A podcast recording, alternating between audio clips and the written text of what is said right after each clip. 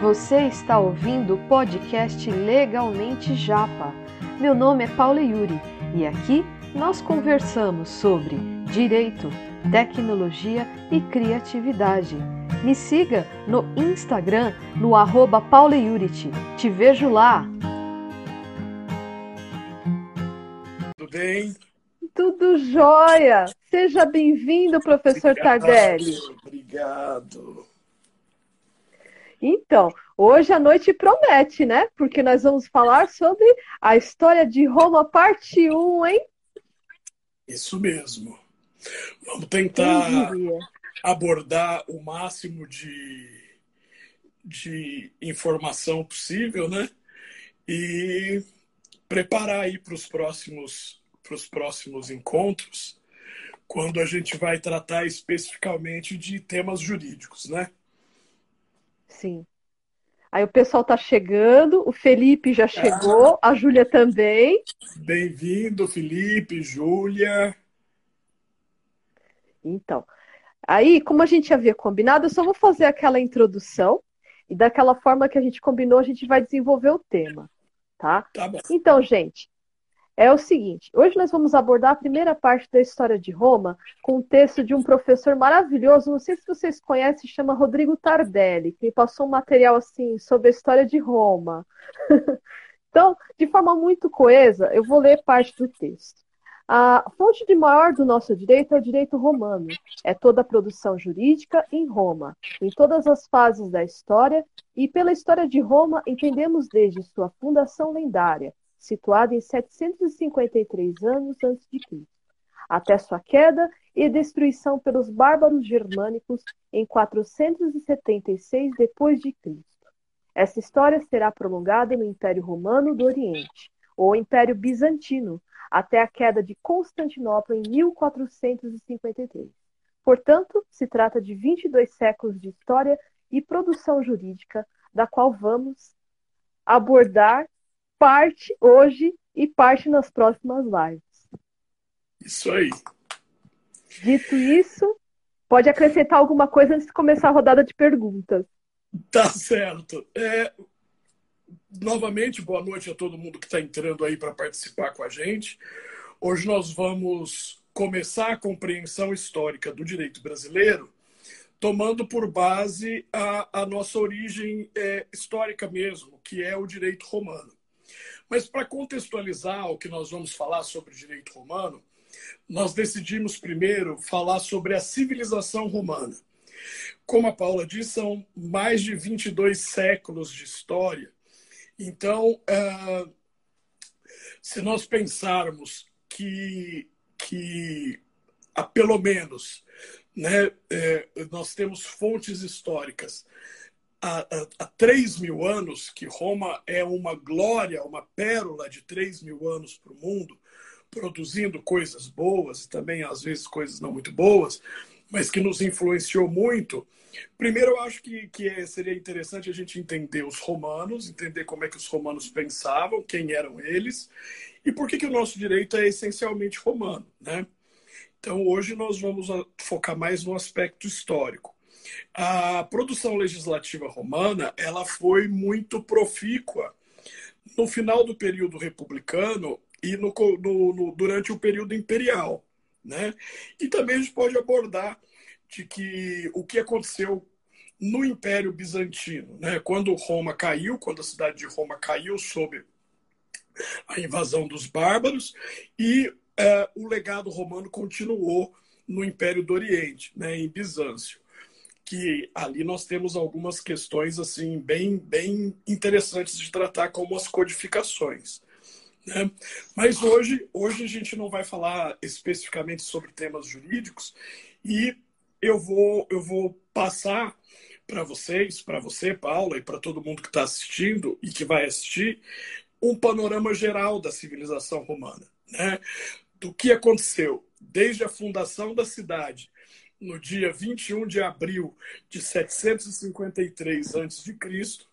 até os dias atuais, né? Até os dias atuais. Perfeito, professor. E com isso eu vou dar sequência às perguntas, para que com isso dê um pouco de sustentação na sua é, explanação. E também vamos abrir para perguntas, possivelmente, dos nossos amigos, né? Claro. Posso prosseguir? Pode. Tá certo. Então, a primeira pergunta é a seguinte: qual é a principal característica da expansão do Império Romano? Bom, a gente não pode começar a falar de Roma diretamente no Império, né? Então a gente teria que é, situar, né, fazer uma linha histórica do que é Roma, do que significa Roma, né? E nós temos duas maneiras de abordar isso aí. Nós temos a maneira tradicional, que é aquela envolta em lendas, e temos a maneira arqueológica, do que, que os arqueólogos nos mostram ou nos ensinam a respeito de Roma. Vamos começar pelo lado mais chato, que é o lado arqueológico. Né? O que, que, que a gente tem para saber a respeito da civilização? Né? Nós sabemos que Roma é, foi uma cidade, uma cidade, uma pequena cidade no centro da Itália, sem saída para o mar, fundada no oitavo século antes de Cristo, é, e fundada por uma aglomeração de povos, chamados latinos, etruscos, sabinos, povos que já habitavam a Itália e que fundaram uma cidadezinha lá, lá no, no, no meio da Península Itálica. E essa cidade conheceu um desenvolvimento peculiar no primeiro período, que vai de 753 a.C. até 509 a.C., que é o período da monarquia, né, ou o período dos reis lendários, ou um período envolto de, de lendas e mistérios. Depois, um extenso período de quase 500 anos, que nós chamamos isso de período republicano, que vai do ano 509 a.C. ao ano 27 a.C., então, são quase 500 anos de período republicano, e depois, propriamente, o período imperial, né? o período principal é, é, do Principado, ou o período imperial, como a gente conhece, que vai do ano 27 a.C. até 476 depois de Cristo. Né? Então, são mais 500 anos. Então, nós temos um período de sete reinados, depois um período de 500 anos de república e depois um período de 500 anos de império. Né? Isso é o que nós sabemos. A cidade de Roma ela foi fundada por diversos povos, como eu disse, numa rota chamada Rota do Sal. No oitavo século antes de Cristo, o principal produto comercial da Itália era o sal, que eh, da, eh, da onde vem a palavra soldo, né?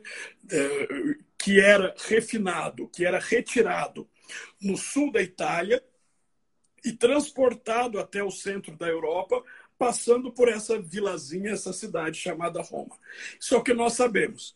E que essa é, cidade, essa pequena cidade, sofreu uma, um desenvolvimento diferente de todas as outras cidades da península e olhando com os olhos de alguém do século XXI, sofreu um desenvolvimento diferente de qualquer outra cidade do mundo.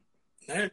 Qualquer cidade famosa, como a Babilônia, como Atenas, como é, Mênfis, como Tebas, todas cidades absolutamente relevantes para a história, mas que não sofreram o que Roma sofreu, as transformações que Roma conheceu. Né? Agora, de maneira lendária, a história de Roma não começa em Roma. Né? Existe toda uma mitologia envolvida e a história de Roma começa na região onde hoje é a Turquia, numa cidade, numa antiga cidade chamada Ilion, que nós conhecemos como Troia. Então, a origem da civilização romana teria começado na Guerra de Troia. O que, que nós sabemos? Que esta guerra, esta guerra de Troia, que foi narrada por um grande é, escritor chamado Homero, teria acontecido por volta de mil anos antes de Cristo e foi uma guerra das cidades-estados, né? Atenas, Esparta, Crécia, Creta, Knossos, eh, contra cidades eh, basicamente situadas numa ilha, contra uma potência eh, continental que era Ilion ou Troia. Essa história da guerra e de por que essa guerra aconteceu está em dois livros clássicos. Um chama A Odisseia e outro se chama Ilíada, que conta exatamente o que aconteceu nessa época. O que aconteceu nessa época? Uma vagabunda chamada Helena traiu o marido dela, chamado o é, é, Menelau, e fugiu com o amante que era um príncipe da cidade de Troia e ficou lá é, na cidade de Troia com o seu amante chamado Paris, filho é, irmão de Heitor, que era um grande guerreiro da antiguidade, né? Filhos do rei Príamo, protegidos por Poseidon, o rei dos mares, o deus dos mares. Menelau, juntamente com seu irmão Agamenon, e juntamente com todos os outros chefes de cidades e estados da Grécia, fundaram uma e partiram para a guerra contra Troia a fim de recuperar e buscar essa criatura e trazer de volta para o marido. Claro que isso é uma lenda. Né? Essas coisas aconteceram por causa de rotas comerciais, de, de, de, de uh, mecanismos de influência em todo o mar Mediterrâneo e tal. Né? A guerra durou 15 anos, até que Ulisses, que era um dos mais inteligentes generais, criou um mecanismo de estratégia para entrar em Roma, em, em Troia, porque as muralhas de Troia eram inexpunháveis Ninguém conseguia entrar na cidade de Troia. E como Troia era devota do deus Poseidon, o deus Poseidon, deus dos mares, foi quem criou os cavalos. Os gregos fizeram um grande cavalo de madeira e ofereceram para a cidade de Troia, reconhecendo a vitória da cidade na Grécia. O que efetivamente era para que eles entrassem na cidade e destruíssem a cidade por dentro. Essa, essa eh, concepção do cavalo é atribuída a Ulisses, ou Odisseu, né? por isso que o livro recebe o nome de Odisseia. Acontece que os troianos, então, depois de 15 anos, depois de 10, 15 anos de guerra, aceitam colocar o, cavalo de Poseidon para dentro da cidade. E à noite, quando todo mundo estava comemorando, bêbados na festa, os soldados gregos que estavam dentro da estátua do cavalo, toda a cidade. Matam rei, os príncipes e todo mundo. Isso acontece onde hoje é a Turquia. Né? Diz a lenda, Troia, chamado Enéas, pega o seu velho pai Anquises, coloca nas suas costas e foge da destruição de, de Troia. Então, enquanto Troia está sendo destruída, isso, é, isso vai ser um elemento poético para todo o resto da história do mundo, a destruição de Troia, Troia pegando fogo. E Enéas foge com o pai nas costas e vai, um monte de, depois de um monte de aventura, se estabelecer no centro da Itália, onde os seus descendentes vão criar a cidade de Troia. Né? É, Enéas tem um relacionamento com a deusa Afrodite, que na verdade para os romanos se chama Vênus, né? vai haver uma troca de nomes aí, é, de, dessa linhagem de Enéas com Vênus nasce uma princesa chamada Réa Silvia. Réa Silvia tem um relacionamento com o deus Ares, que é Marte, né, o deus mais cultuado, um dos deuses mais cultuados pela civilização romana. Desse relacionamento de Réa Silvia com Ares, com Marte, vão nascer duas crianças mitológicas. Uma chamada que recebeu o nome de Rômulo e outra que recebeu o nome de Remo. Por conta de uma profecia que o avô das crianças recebeu, essas crianças são jogadas no rio Tibre. são jogadas fora, porque dizia a profecia que essas crianças iriam assumir o reinado de Alba Longa, que era a cidade onde o avô delas reinava e onde Réa Silvia morava. As crianças são jogadas no rio, mas são resgatadas por uma loba. O lobo é um animal predador. O lobo é um animal, é, às vezes solitário, às vezes que anda em alcateia. E a loba leva as crianças para dentro da sua caverna, a caverna da loba, e cuida dessas crianças até que um pastor as encontra e começa, então, efetivamente a criar as crianças. Né? Há muita discussão a respeito dessa lenda, principalmente porque a palavra lupa, em latim, significa prostituta. Então, nós podemos imaginar que na, na origem da lenda foi uma mulher, não um bicho, que salvou essas crianças e que essa mulher não teve condições de criar e deu para alguém criar essas crianças. Logicamente, se a gente pensar que realmente essa história existiu.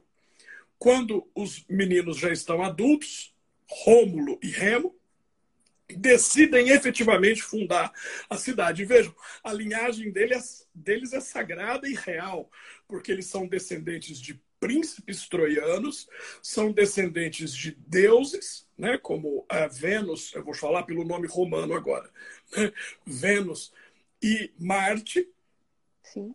e decidem então fazer uma cidade nova, sem ser a cidade do avô, sem ser as cidades que estavam do lado. Na hora que a cidade foi sendo construída, ou os irmãos estavam demarcando um território, que seria a cidade, em volta de sete colinas, sete morros, ia ser o perímetro urbano, é, chamado Pomério, que é o local original da cidade sagrada.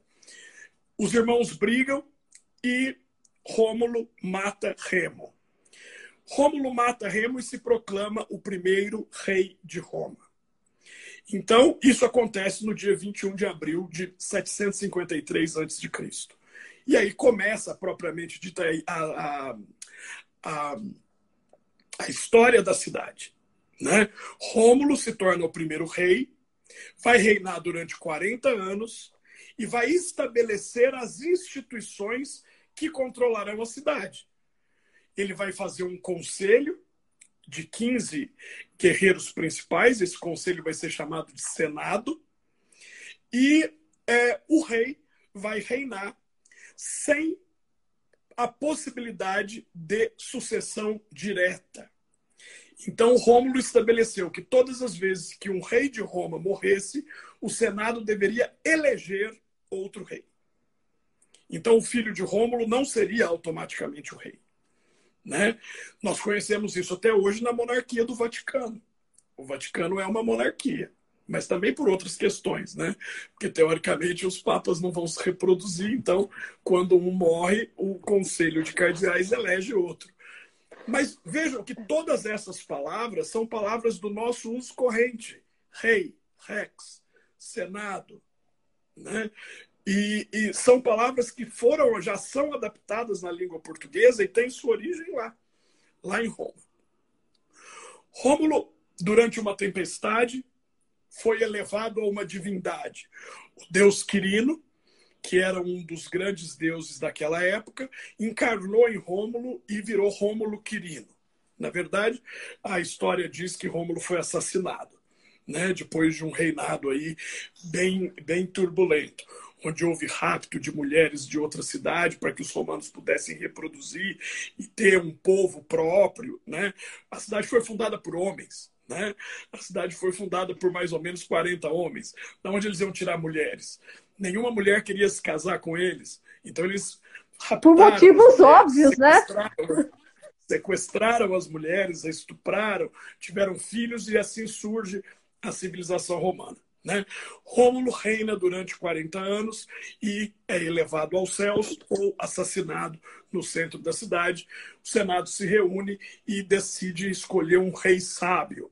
O segundo rei de Roma será Numa Pompílio. O rei Numa, o sábio rei Numa, vai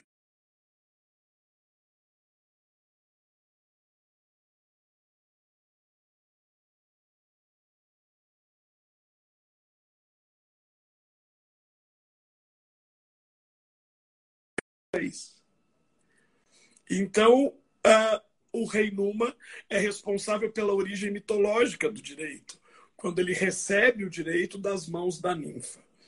Depois do rei Numa, nós temos Tulostílio, Anco Márcio, uh, Tarquínio I, Sérvio Túlio e Tarquínio II. São sete reis. Né? Tarquínio II ficou conhecido como Tarquínio Soberbo. Foi o último rei de Roma. Por conta do governo de Tarquínio e das atitudes da família de Tarquínio, os senadores decidem expulsar o rei da cidade e acabar com esse primeiro período de monarquia e fundar um governo com base na sua própria administração, que é o governo senatorial ou governo republicano. O que, a gente pode tirar dessa primeira fase, dessa primeira é, perspectiva histórica? Muitas lendas, além das lendas, uh, poucas fontes históricas do período, né? Porque é um período muito turbulento. A cidade era só a cidade, a cidade ainda não tinha se expandido, né? E a preocupação, como todas as mitologias da antiguidade, de envolver deuses e heróis na sua história. Rômulo foi plasmado por um deus, que é o deus Quirino. Uh, os romanos são descendentes dos deuses. Foi um ente mitológico divino, uma ninfa que deu direito a eles. E no começo da cidade está uma guerra fratricida, ou seja, uma briga entre irmãos. Isso se repete em todas as mitologias da antiguidade. Zeus, Hades e Poseidon vão matar o pai Cronos. Depois vão brigar entre si pelo governo do mundo. Um, o Sete e Osíris vão brigar pelo trono do Egito, para depois ser sucedido por Horus. Caim vai matar Abel na mitologia judaica. Moisés vai receber as leis, vai receber a lei de uma montanha, do próprio Deus. Também uma origem mitológica ao direito. Roma não vai ser diferente dessas culturas, mas vai ter uma mitologia própria um jeito próprio de contar essa historinha. Todos os povos da antiguidade vão contar exatamente a mesma história, com outros nomes, mas vão contar a história. Ou a história romana é a que mais se aproxima dos, do, da humanidade. Deixa os deuses um pouco mais de lado e as coisas ficam mais é, é, físicas, porque os romanos, desde a sua essência, são absolutamente carnais. Tanto que Sexto Tarquínio, filho do último rei de Roma, se encanta por uma mulher e estupra a mulher. Essa mulher era casada. E essa mulher, antes de contar para o marido o que tinha acontecido, aliás, ela conta para o marido o que aconteceu e ela se mata. De vergonha do que tinha acontecido com ela. Ela era filha de um senador. Ela não era uma qualquer do povo. E, obviamente, a partir daí, a família real começa a entrar em guerra contra o Senado. E eles são expulsos no ano 509 e, é estabele... e os senadores dizem: Nós nunca mais queremos um rei. E nunca mais houve um rei em Roma, desde a expulsão da família Tarquínia. Para os romanos, a palavra rei virou um palavrão a partir deste momento. Tanto que os imperadores, que eram verdadeiros reis, jamais se chamaram de reis. Isso vai, vai, vai pe pe permanecer pelos próximos dois mil anos de história. Né? Essa, essa, essa ideia de que uma monarquia absolutista seria o pior dos tipos de governo, porque daria é, margem a arbitrariedades, inclusive arbitrariedades privadas, como estupro. Então, os romanos vão ser os primeiros que vão nos mostrar que toda pessoa tem um caráter público e um caráter privado. Tem uma imagem pública e uma imagem privada. E os romanos vão ser os primeiros a se interessar por isso de uma maneira absolutamente incomparável. Né? 509 começa o período republicano, o Senado dirige a cidade. Só que o Senado cria novas instituições de direção. Como os senadores vão aumentar, porque as famílias patrícias, as famílias tradicionais vão aumentar, o Senado vai ficar meio ingovernável. E aí o Senado decide escolher dois senadores por ano para dirigir a cidade em seu nome. Veja que interessante. Então, cada, todo, todo ano tinha eleição em Roma. Todo, Roma vai viver 500 anos de eleição. Nessa questão que a gente está pensando, né? De eleição que a gente viveu há pouco tempo, todo ano tinha eleição. Para o principal dos cargos, que era o cargo de cônsul. Eles eram um senador, o dirigente máximo da República, e veja, um senador, um cônsul, tinha poder de veto sobre a decisão do outro. Os, os cônsules controlavam o exército, administravam a cidade, e eram responsáveis pela produção e tal.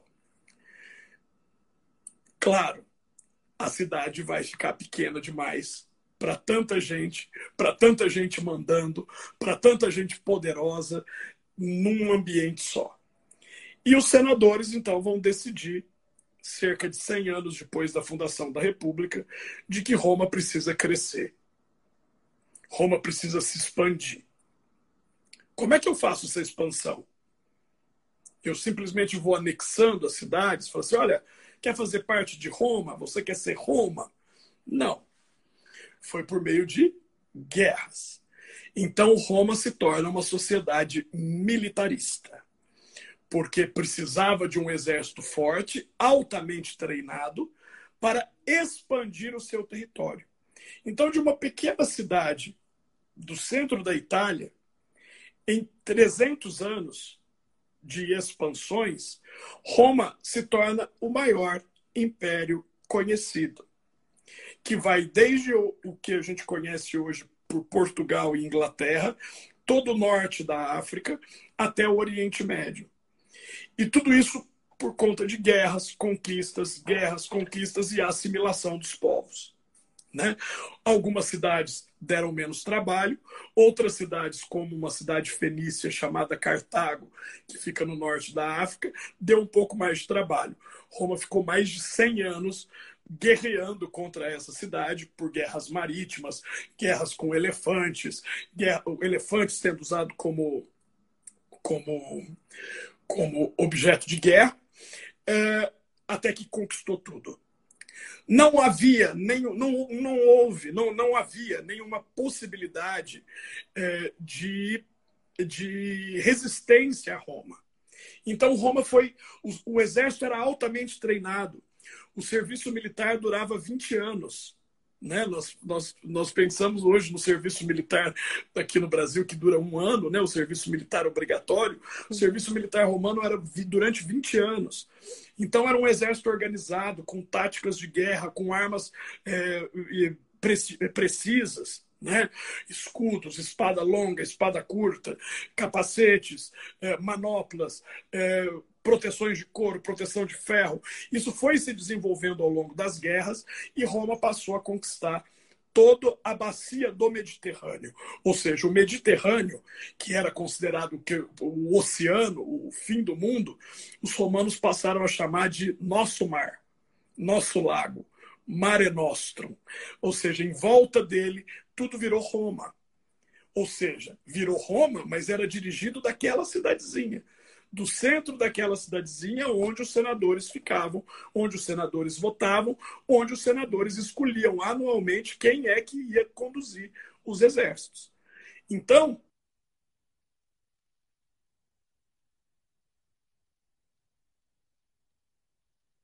democrática, porque isso seria um anacronismo, mas nessa ideia do coletivo gerindo o público, ao longo do tempo, este próprio modelo se autodestrói. Por quê? Porque os políticos que antes dirigiam a cidade passam a ser subordinados e dominados pelos grandes generais. Então, veja bem, é no fim da República que vão surgir generais cujos nomes ressoam nas nossas cabeças até hoje. Cornélio Sila, Pompeu Magno, Júlio César, Marco Antônio. São todos generais do período republicano, exatamente da fase do declínio da República. E o que a gente tem que pensar na República? Ou seja, na monarquia nós pensamos naquelas sete reis, naquelas lendas de fundação, etc. A República época de expansão, época de uh, estabelecimento do exército, do exército romano dividido em legiões. Cada general comandava 18 legiões, 20 legiões. Uma legião era composta de 6 mil soldados. Então você imagina como Roma cresceu, como o exército de Roma era gigantesco. Porque era o exército que conquistava e era o exército que mantinha as fronteiras. Então, olha a necessidade do soldado. O soldado era necessário para conquistar o território e ficar lá no território para fazer a fronteira permanecer. Então, a República começa com isso, com problemas, lidando com problemas internos, né? A, a plebe, os escravos revoltando sempre, os patrícios, que são a classe dominante, sufocando as rebeliões, né? Até que uh, surge 450 a.C., mais ou menos no momento que começa a grande expansão, surge uma lei uh, esculpida, escrita e posta, chamada Lei de Viral ou Lei das Doze Tábuas. Essa lei ela vai servir como um marco uh, do direito romano, a Lei das Doze Tábuas, e ela vai ser responsável por uma paz na cidade durante um bom tempo. Enquanto a cidade está em paz e os cabeças da cidade estão gerindo as coisas públicas, o exército está conquistando e espalhando a civilização romana. A civilização romana é plástica. A civilização romana era extremamente adaptável. Os povos não perdiam a sua identidade. E o que, que os romanos faziam? Eles não, eles não destruíam os deuses, eles assimilavam. Eles assimilavam, assimilavam, assimilavam. Quando eles conquistam a Grécia, eles, eles assumem a, a, a cultura helênica como sua. Mudam o nome dos deuses, obviamente, criam uma nova mitologia de deuses, né? E criam uma nova filosofia. Então, Roma transforma tudo transforma a filosofia grega, transforma o estilo de vida grego, transforma o estilo de vida do Oriente.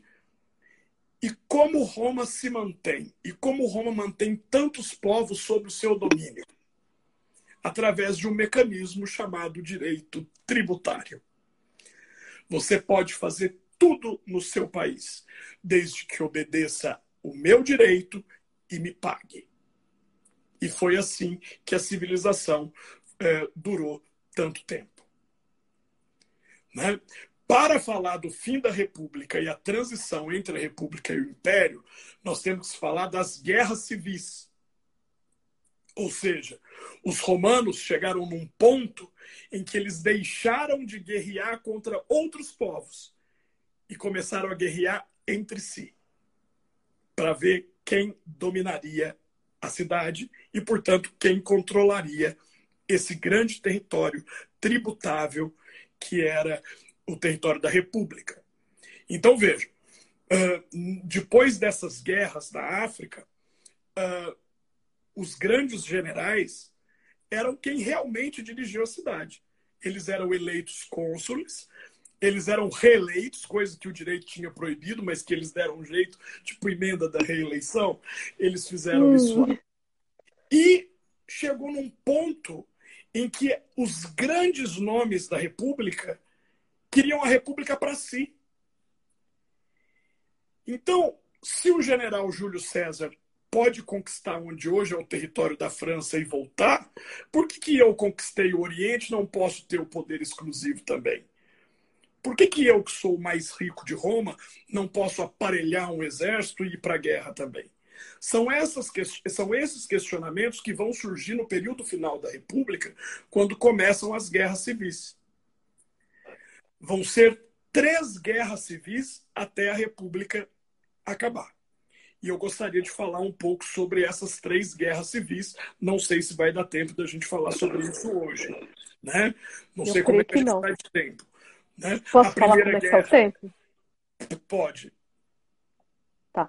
A gente está com 37 minutos, o que significa dizer que no máximo a gente tem mais 23 minutos.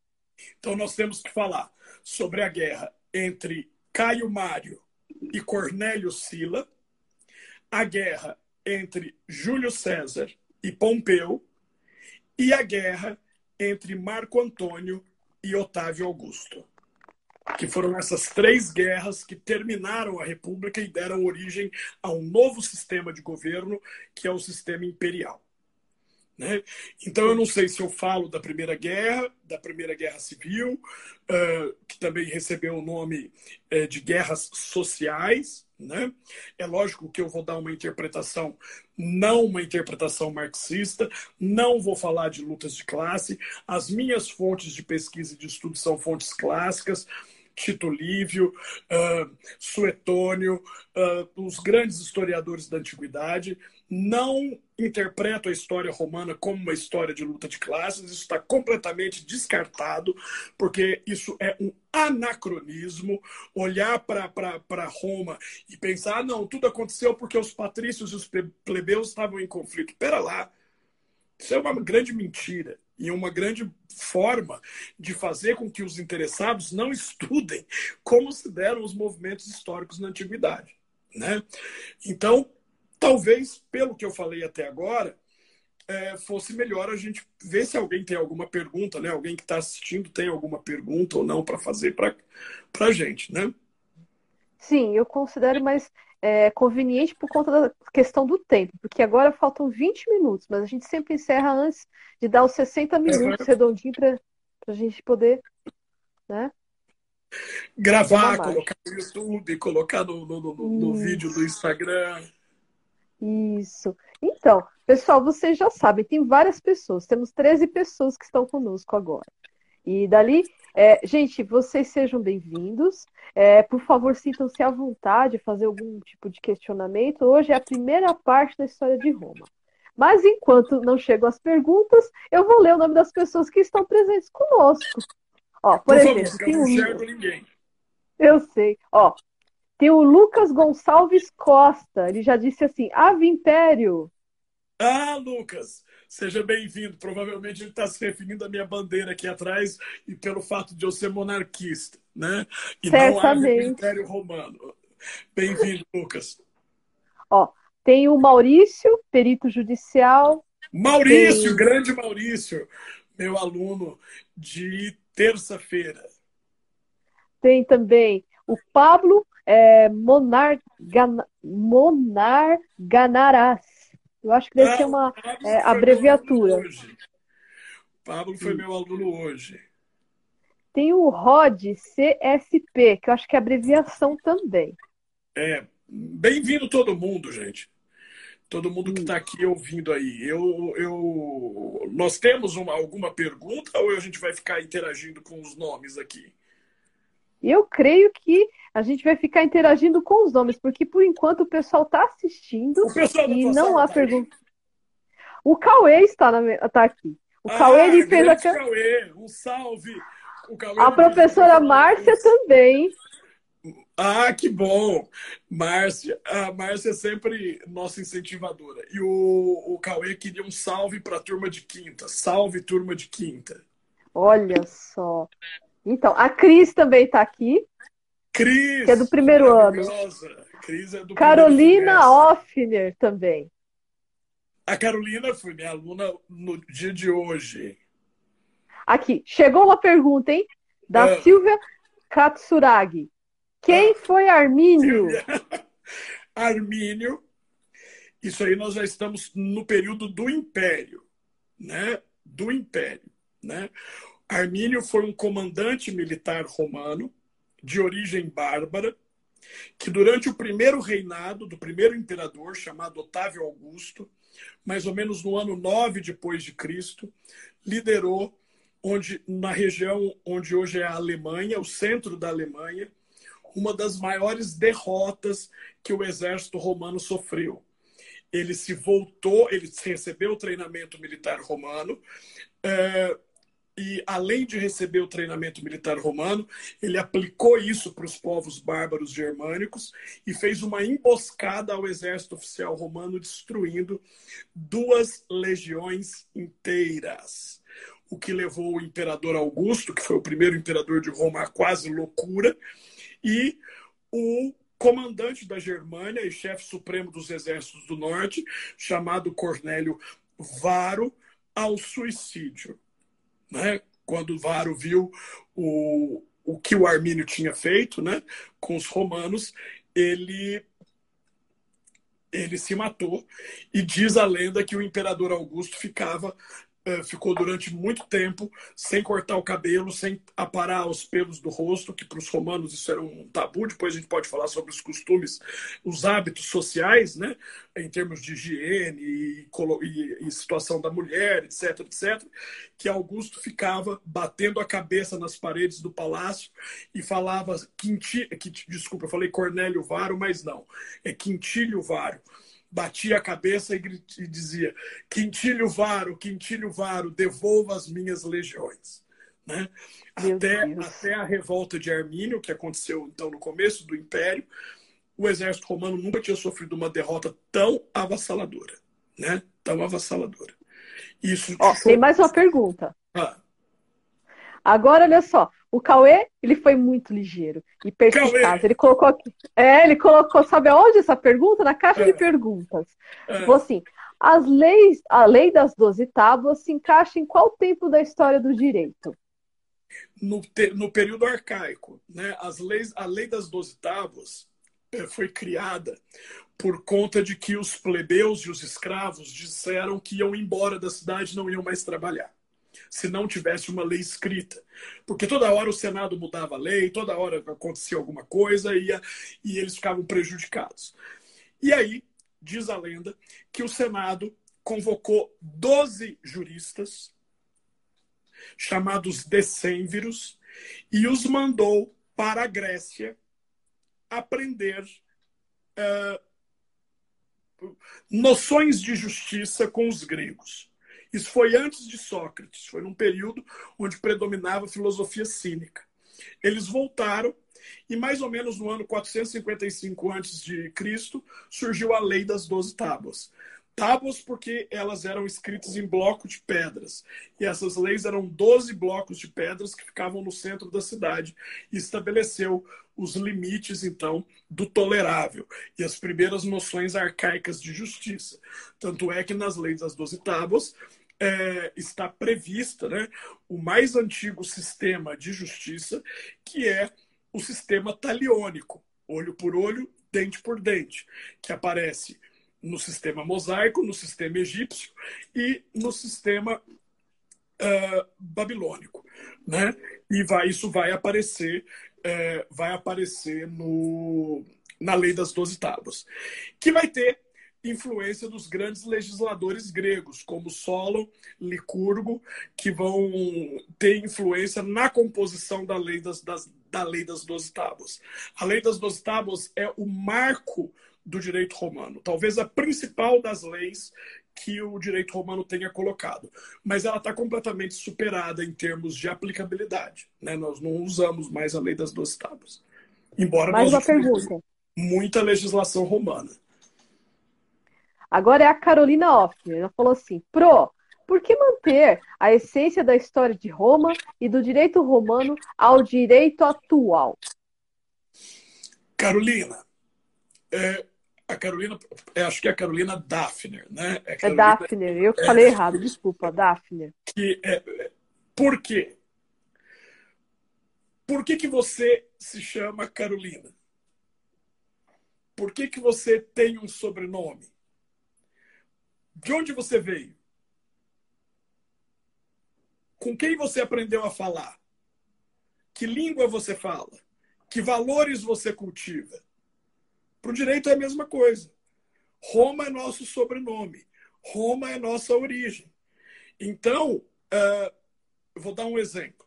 O Código Civil que entrou em vigor em 2003, Código Civil de 2002, um projeto que demorou 27 anos para ser votado, reformado, emendado, um código moderno, né, em comparação ao que a gente tinha. O código tem 2.100 artigos. 1.445 artigos do código, portanto, mais da metade, são traduções literais de leis romanas. Por que, que a gente aplica ainda o direito romano? Porque deu certo. Porque eles conseguiram criar um direito atemporal. Muita coisa do direito romano já foi perdida no tempo, porque eram coisas para aquela época, como a lei das doze tábuas. Mas muito, e muito, muito, muito do que os romanos criaram tem ares de eternidade. Nós vamos, nós vamos ver nossos netos falando em vício redibitório. Nós vamos ver daqui 200, daqui 300, daqui 400 anos, pessoas dizendo um contrato só tem validade se a manifestação de vontade for livre. Então isso não vai mudar nunca. Não mudou na antiguidade, vai mudar daqui para frente. Então os romanos descobriram que com a abstração do direito, que com a abstração do direito se criaria um direito eterno. Não um direito eterno místico, mas um direito eterno porque tinha aplicabilidade prática.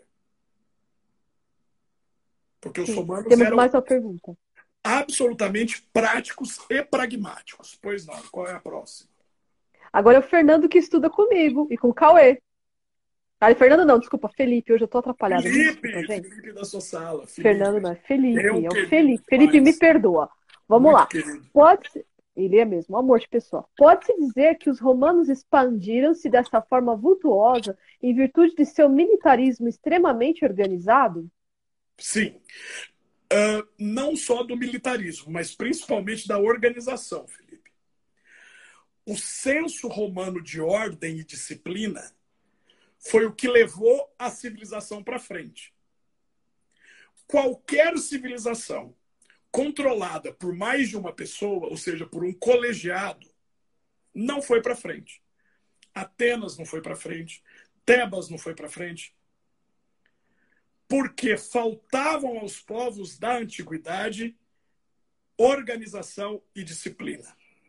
Os romanos eram tudo que você possa imaginar, mas eles eram principalmente disciplinados. E foi essa disciplina e essa, esse esforço aplicado ao exército que permitiu essa expansão enorme, essa expansão tamanha. Ordem e disciplina. Tá que certo. eles chamavam de virtudes. Qual é a virtude do homem romano? A ordem, a disciplina e a honra. Tanto que os romanos preferiam se matar a cair em desonra. Lembra da Lucrécia? Que se matou Lembro. porque foi estuprada pelo filho do rei? Ela preferiu morrer do que conviver, do que conviver com a desonra. Ah, mas os romanos não faziam orgia, os romanos não faziam sexo grupal. Isso não tem nada a ver com honra e nada a ver com ordem. Isso tem a ver com práticas religiosas de um dos deuses chamado Baco ou Dionísio. Também a gente vai trabalhar, então a gente vai ter que ter um tempo na próxima live ou nas próximas para falar como os romanos se comportavam, né? O que comiam, o que vestiam, como é, lidavam com as questões do dia a dia, né? Sim, a gente vai ter que fazer um, um uso e costumes, uso e costumes Usos romanos. Costumes. Onde eles viviam?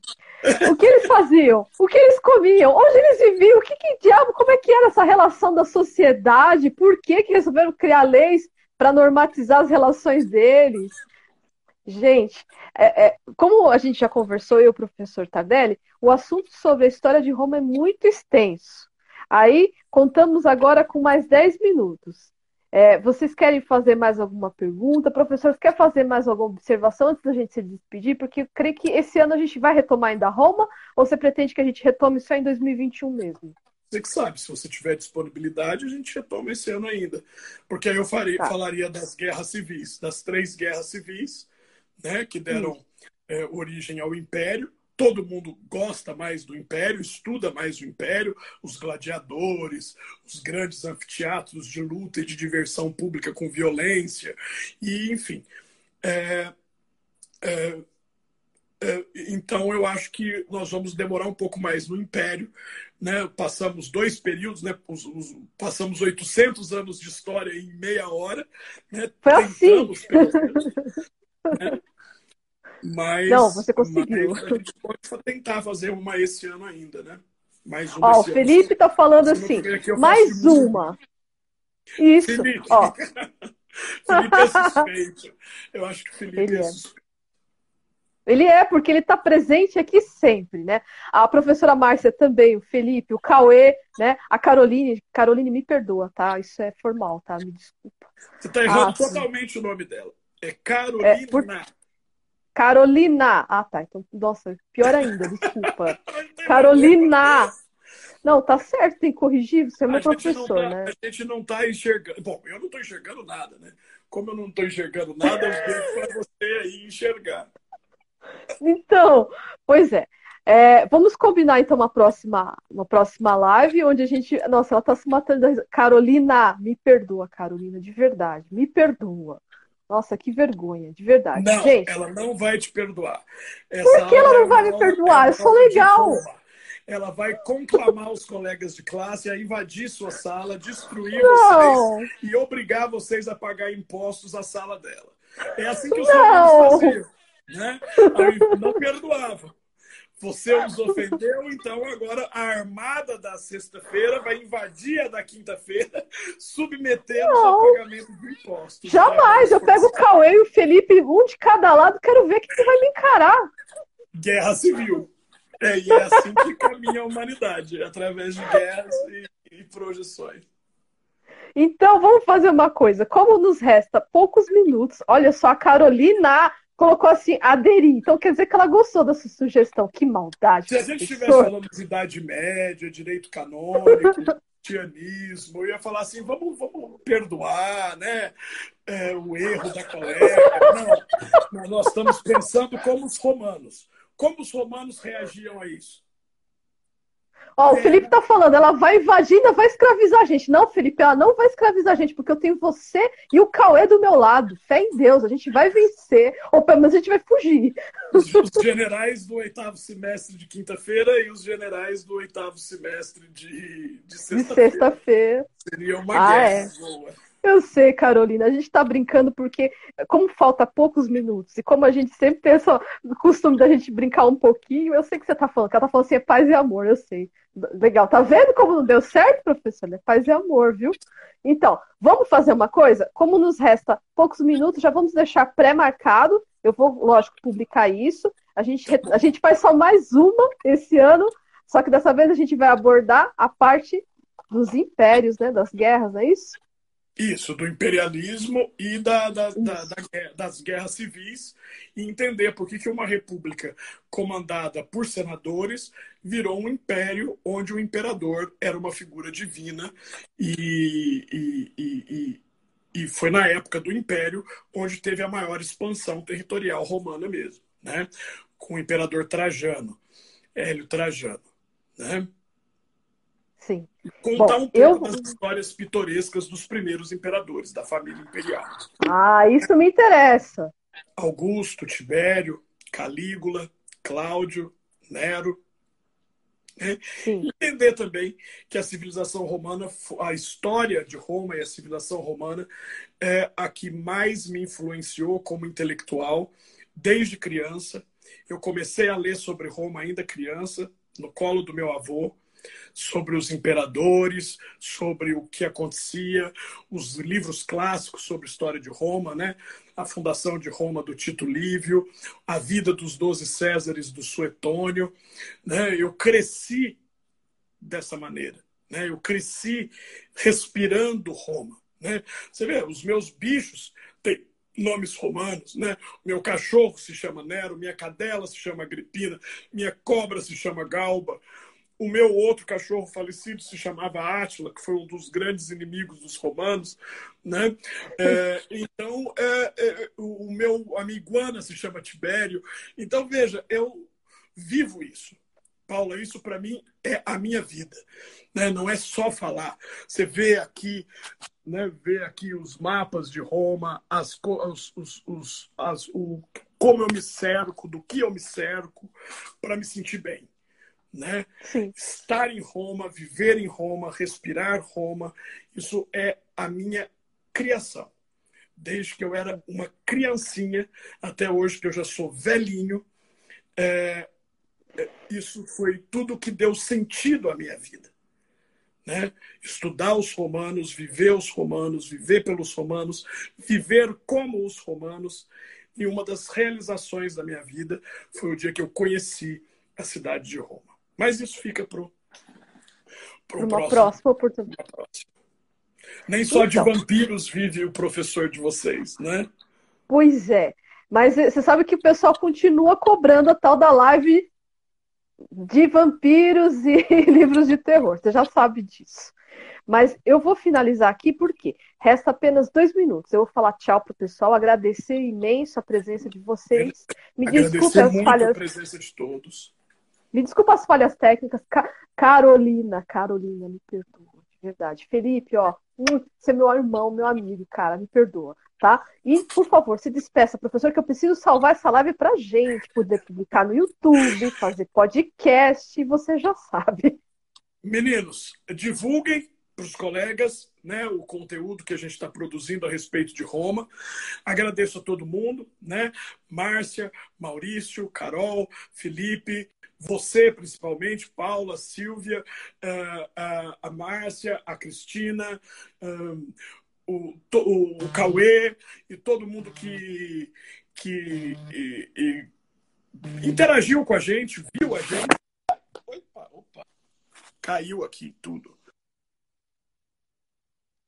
Né? Um beijo para todo mundo, uma feliz, é, uma feliz noite e espero aí que é, essa live ela tenha despertado uma curiosidade em vocês. E essa curiosidade que fique na cabecinha de vocês, vocês procurem onde tiver escrito Roma, para e leia que vale a pena. Tchau, gente. Um beijo. Tchau, tchau. E assim, terminamos mais um episódio do podcast Legalmente Japa. Você gostou do conteúdo? Quer saber quais serão os próximos temas? Então me siga no Instagram pelo arroba e compartilhe esse podcast com seus amigos e amigas se quiser. Até logo! Tchau!